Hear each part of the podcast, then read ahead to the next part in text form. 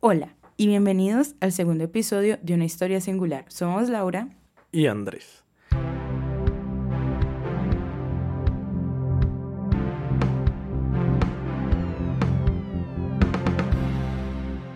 Estamos muy felices de que nos acompañen en este tercer episodio, llamado Te lo dije. Bueno, Laura, cuéntanos de qué se trata nuestro episodio.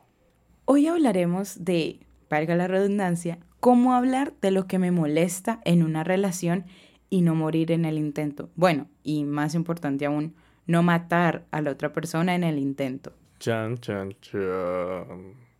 Muchas veces en medio de las relaciones, ya sea de amistad, noviazgo entre familia, etc., se generan inconformidades, disgustos, desacuerdos y esto se convierte en una especie de reto o desafío.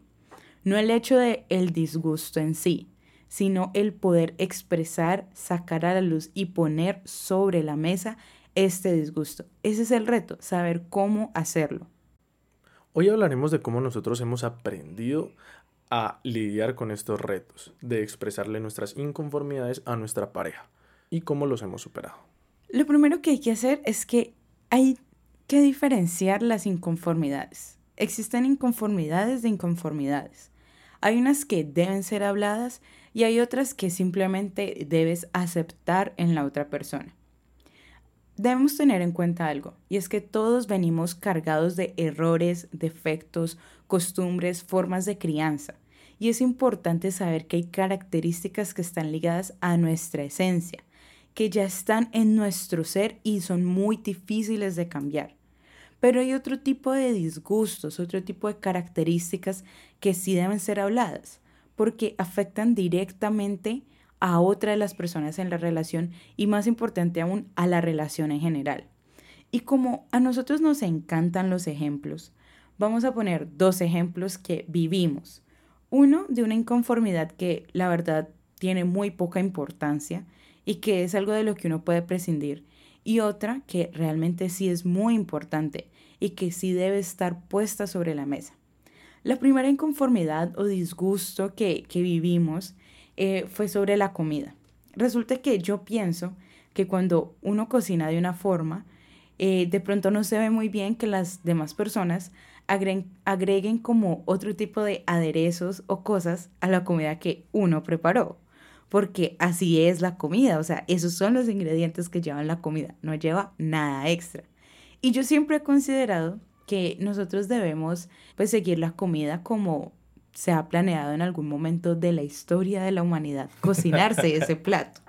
Aquí está el desacuerdo, la inconformidad mi abuelita daba almuerzos para estudiantes y siempre teníamos las salsas y eran pues almuerzos tipo corrientazo, ¿no? Entonces los fideos para mí siempre tenían que llevar salsa de tomate. Mi abuela los, los hacía con cierta cantidad de salsa de tomate, pero yo le echaba, el ají tiene que llevar, digo, el, el sancocho tiene que llevar ají, porque me gusta.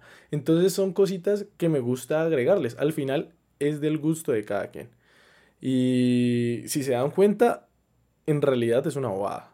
O sea, no, vale, no es algo por lo que valga la pena discutir. Sí, y en realidad nunca discutimos por eso, o sea, nunca hubo un pleito, una pelea por este tema. Simplemente un día dijimos como, ve, o sea, a mí me parece que la comida se debe comer de esta forma. Y Andrés dijo, no, a mí me parece que se debe comer de esta otra forma. Y ya, es un disgusto, en realidad no es un disgusto, es una diferencia entre ambos que pues está bien que ese nombre, pero más allá de eso, pues no, no es algo a la que se le debe dar relevancia. Ahora, un ejemplo sobre algo que sí vivimos también ambos en algún momento de la relación y que sí tuvimos que ponerlo sobre la mesa. Y es que en algún momento de lo que llevamos nosotros juntos, ambos nos dejamos de sentir amados por el otro empezamos a sentir como que, bueno, esta persona ya, por ejemplo, yo amo el tiempo de calidad y los regalos, entonces yo empecé a decir, bueno, Andrés ya casi no me dedica tiempo, eh, pues no, yo no soy de regalos extravagantes, pero sí, pues al menos una carta, una bananita, yo qué sé, cualquier cosa. Y, y nada. Y yo decía como que, wow, y, y, me dejé de sentir amada por él. Y Andrés le sucedió lo mismo conmigo. Yo, por ejemplo, eh, puedo decir que tenemos una manera de amar y de sentirnos amados completamente, bueno, no completamente, pero sí muy diferente. Demasiado. Sí. Por ejemplo, a mí me encantan el contacto físico y me fascinan las palabras de, afirmación. A mí me gusta que me digan, hey, estás bonito, hey, eh, te amo, hey, eres lo mejor que me ha pasado. Todas esas palabras a mí me llenan muchísimo. Y hubo un fin de semana en que no me sentí amado de esa manera así como yo no le estaba dando los regalos, los detalles, que no son cosas grandes, sino son cosas pequeñitas a Laura, ella tampoco me estaba dando las palabras que a mí me gustaba recibir. Entonces llegó un momento en que, en que dijimos, hey, no me siento amado. Exacto. Y lo pusimos sobre la mesa y empezamos a hablar de eso. Entonces ahí ya vamos viendo que ese es el primer filtro saber si realmente esta cosa que de pronto me molesta a la otra persona, por ejemplo, no, que yo cociné algo y me molesta que Andrés le eche, no sé, ají, pues no es algo que por lo que yo deba pelear o no es algo por lo que yo deba decir como que, ok, vamos a separar un tiempo solo para hablar porque a, a este platillo en especial no se le debe echar tal cosa, o sea, no, no vale la pena si es algo que está afectando la relación directamente y a uno como persona directamente, ahí sí debemos hablarlo. Ahora, nuestro segundo punto. Si tu inconformidad es correcta, tú ya viste que no es una, una pues podemos decirlo así, una bobada. Hay una manera correcta de decirle a tu pareja y hay una manera incorrecta. Nosotros sacamos tres puntos que los voy a mencionar súper rápido de cómo no hacerlo. El primero, no lo hagas enojado, no lo hagas con ira. A veces las reacciones pueden lastimar a la otra persona y en vez de ayudarla a mejorar, ayudarla a cambiar, la vas a herir y se va a cerrar. 2. Nunca lo hagas en público. Hay una frase cultural que me parece fascinante y es que los platos sucios se lavan en casa. La ropa sucia se lava en casa. Si tú quieres expresar tu inconformidad, llévate en privado a, esa persona con la que tienes la inconformidad. Y el número tres, no debes hacerlo por redes sociales. Esto es algo que a nosotros pues nos afectó una vez que, lo hicimos, que expresamos una inconformidad por redes sociales, específicamente por WhatsApp, y dijimos no debemos volverlo a hacer, este no es el medio oportuno para hacerlo. Por muchos motivos. El primero porque pues lleva malos entendidos, o sea, uno por WhatsApp no puede leer el tono de la persona, no, no puede leer sus facciones físicas, cómo se está expresando y uno puede malinterpretar lo que la persona está diciendo y pues lleva a un desacuerdo aún mayor. Y segundo, porque pues la idea es que siempre después de hablar eh, haya un momento de, ok, de pedirse perdón, de reconciliación. Y pues es muy duro también hacerlo por WhatsApp precisamente por lo mismo, porque no tienes a la persona al frente y no puedes expresar realmente tú ese perdón que deseas aceptar y también dar. Sí, esto no solo es con WhatsApp, esto implica Instagram, Messenger, Twitter, mensajes internos. De solucionarlo por, redes sociales, no. o, de publicar, o de publicar en, eh, en, Twitter, ay, lo más bello es la soledad. No hagan eso. Sí, bueno, eso nosotros no lo hemos hecho, ¿no? nosotros o sea, nosotros no somos indirectas por redes sociales y esas cosas.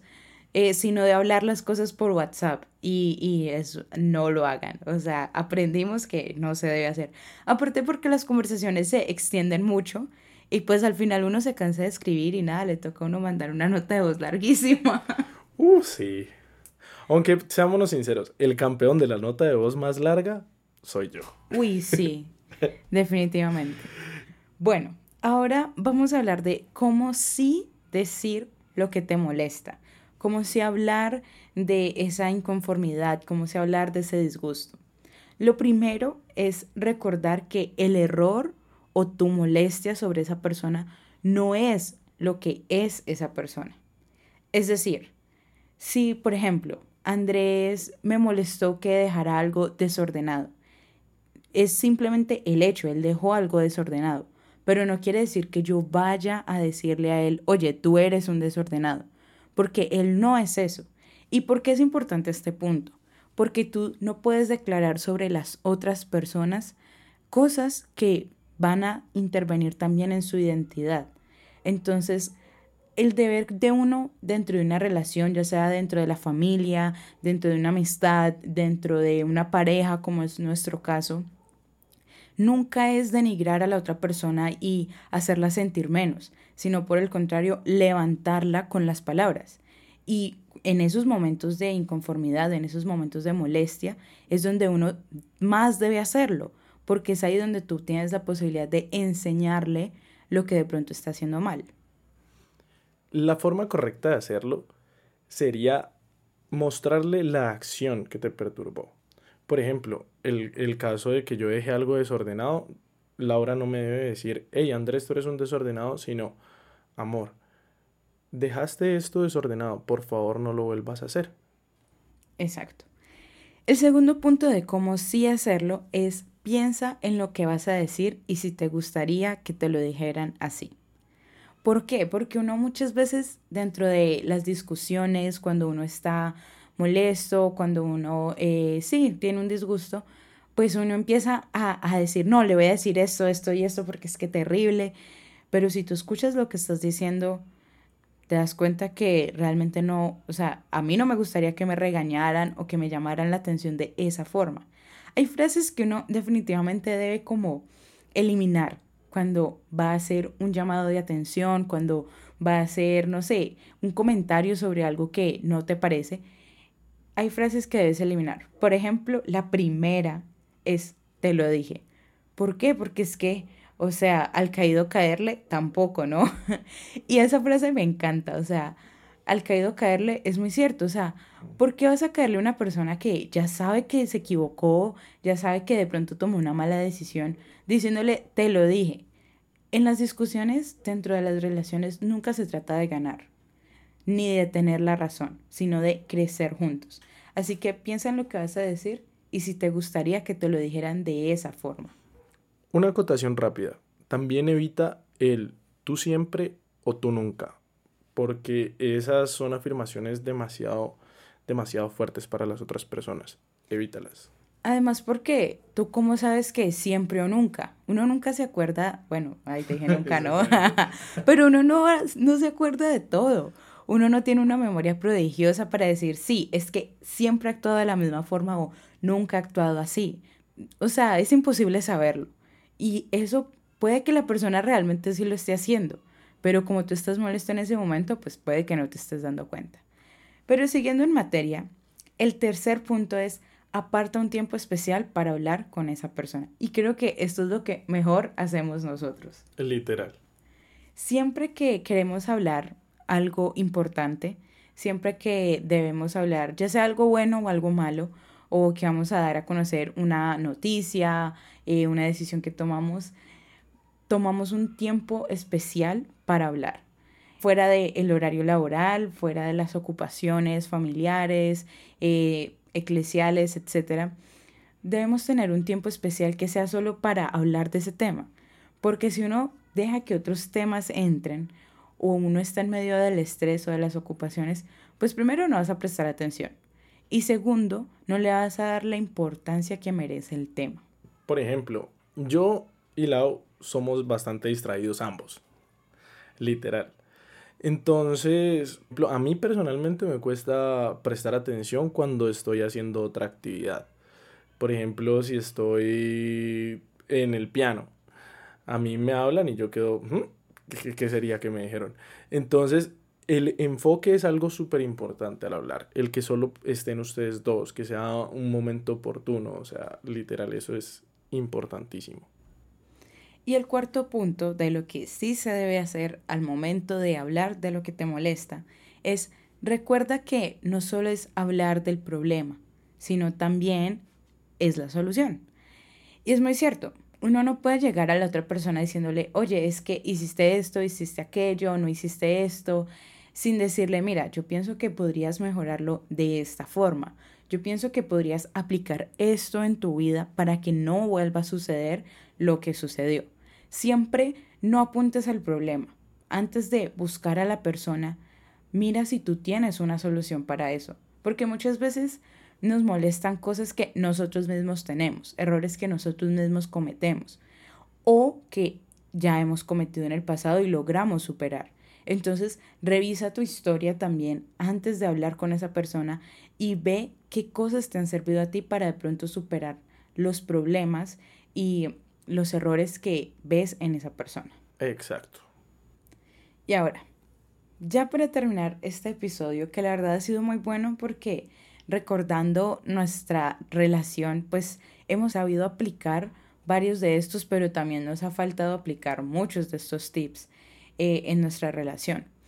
Y como conclusión, yo simplemente quiero decir que las relaciones no es como en el colegio o la universidad que uno hacía y, llegaba como el trabajo final.